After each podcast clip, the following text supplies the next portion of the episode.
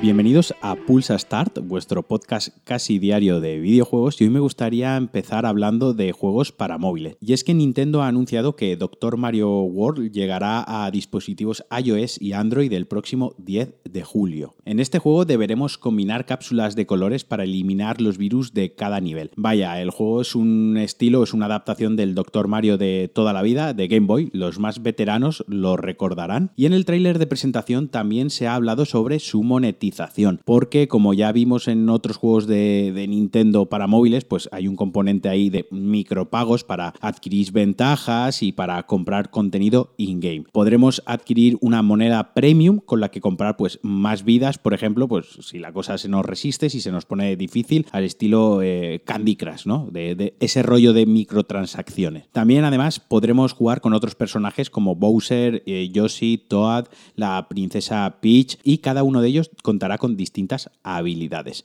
También se irán ampliando los mundos, los escenarios donde jugaremos, no sabemos si de forma gratuita o de pago, y además eh, podremos jugar en un modo versus contra algún amigo. Os dejaré en la descripción el, el tráiler de presentación. Yo no suelo jugar mucho a, móviles, o sea, no, consumo juegos de móviles, pero sé que muchísima gente lo hace. Probablemente mucha gente que me escucha también lo hará cuando va en el metro, cuando va en el coche. Y este Doctor Mario World, si recoge la esencia del puzzle y de lo que era Doctor Mario de su época, pues creo que puede ser un lanzamiento muy, muy interesante y que no le va a ir nada mal a Nintendo.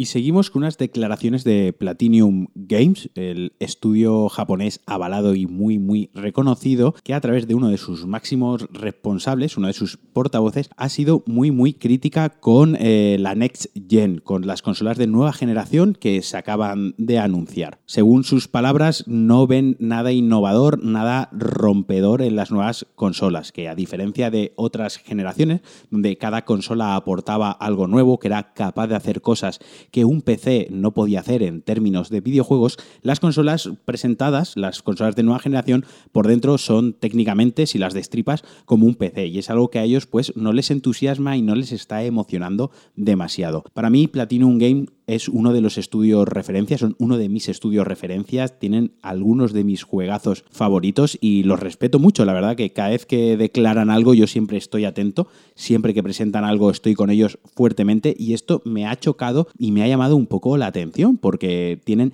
varios proyectos sin anunciar y bueno, todo hace pensar o, lo coherente sería creer que esos proyectos sin anunciar son para la nueva generación. Entonces, pues choca un poco que un estudio tenga este tipo de palabras o un, estudio haga estas declaraciones de cara a la nueva generación, sobre todo si tienen que anunciar juegos. De todas formas, bueno, no dejan de ser unas declaraciones de uno de sus representantes y que, pues, en cierto contexto a lo mejor son entendibles de otra manera. De momento yo os las comento porque como os digo, me han llamado bastante la atención, ya que no suelen ser las declaraciones habituales de un estudio. Y volvemos a Nintendo y es que la compañía japonesa va camino de repetir lo que ya consiguió el año pasado y es ser líder de ventas en consolas con su Nintendo Switch. Esto choca un poco con, la sensación que a veces tenemos con que Switch no tiene grandes títulos, no tiene grandes exclusivos, eh, se basan en su Mario, en su Zelda, en su Mario Kart, en las IPs de siempre y el resto son un poco o refritos o juegos indie o juegos que ya hemos visto en otras plataformas. Pero según los analistas parece que la clave del éxito precisamente es esa, que en Estados Unidos está funcionando muy bien el hecho de poder tener una consola en la que puedas jugar a los juegos que has jugado pues en tu consola habitual, en la televisión o en el PC, pero en cualquier sitio, ¿no? Parece que a los americanos les gusta mucho esto de rejugar juegos o juegos que no han probado con el añadido de ser eh, portátiles, ¿no? el componente portátil de la consola. Como ya os dije el otro día, he empezado a jugar eh, Zelda, lo estoy jugando en una Switch que me ha dejado mi amigo José y eh, no he podido resistirme, aunque en un principio decía que solo lo iba a jugar en la televisión, no he podido resistirme hoy a jugar una partida en el tren mientras iba camino al trabajo. Y tengo que decir que he empezado a conectar un poco con la consola y con la filosofía consolera que, que propone. Iba yo con mis cascos metido en mi aventurilla de Zelda, tanto es así que casi me pasó la parada y acabo en otro pueblo.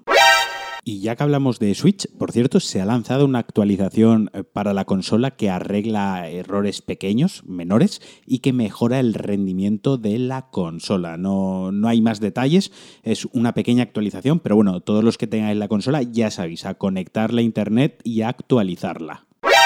Y para todos aquellos fans de la saga Monster Hunter que estén jugando Monster Hunter World, la última entrega de la saga que salió en PlayStation, salió en PC y también en Xbox, se ha anunciado que su próxima expansión, Iceborne, que tendrá lugar en un emplazamiento, en un escenario nevado, helado, con bestias a las que tendremos que cazar y vencer pues con habilidades de hielo o que sobreviven en el hielo, con, con pues ese tipo de poderes o de ataques, no sé, que todo estará muy empacado y todo estará muy relacionado con el hielo, pues bueno, este DLC tendrá una beta exclusiva para los jugadores de PlayStation 4 y que tendrá lugar del 21 al 24 de junio. Además también se ha presentado un extenso tráiler, un nuevo tráiler con, con imágenes todavía no vistas sobre el DLC, así que todos los que sean jugadores habituales todos los que sean fans de la saga que estén atentos a esta beta porque quizás les interese. La verdad que el DLC tiene muy buena pinta. Yo he jugado al juego, jugué unas 15 horas.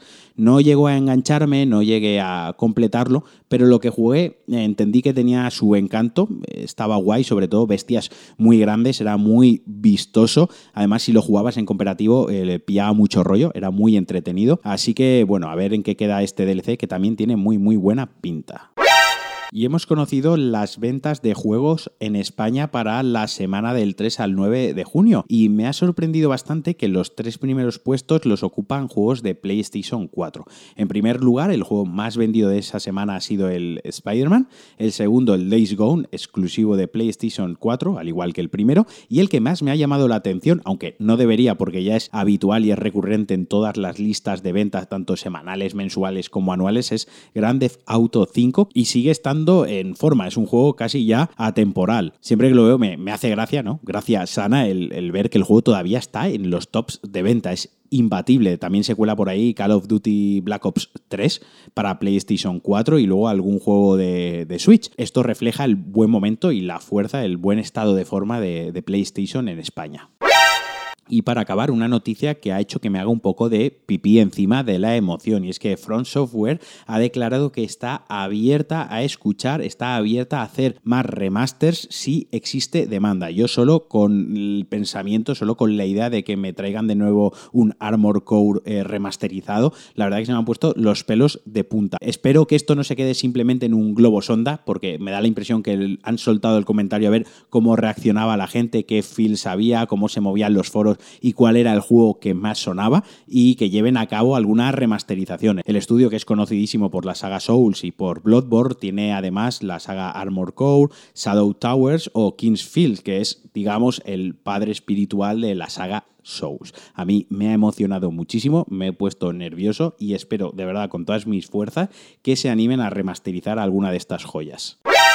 Y hasta aquí el Pulsa Start de hoy. Espero que os haya gustado. Una vez más, daros las gracias por dejarme acompañaros 10 minutitos de vuestro día. Y como siempre, me podéis dejar comentarios en qué puedo mejorar el podcast, qué es lo que más os gustaría.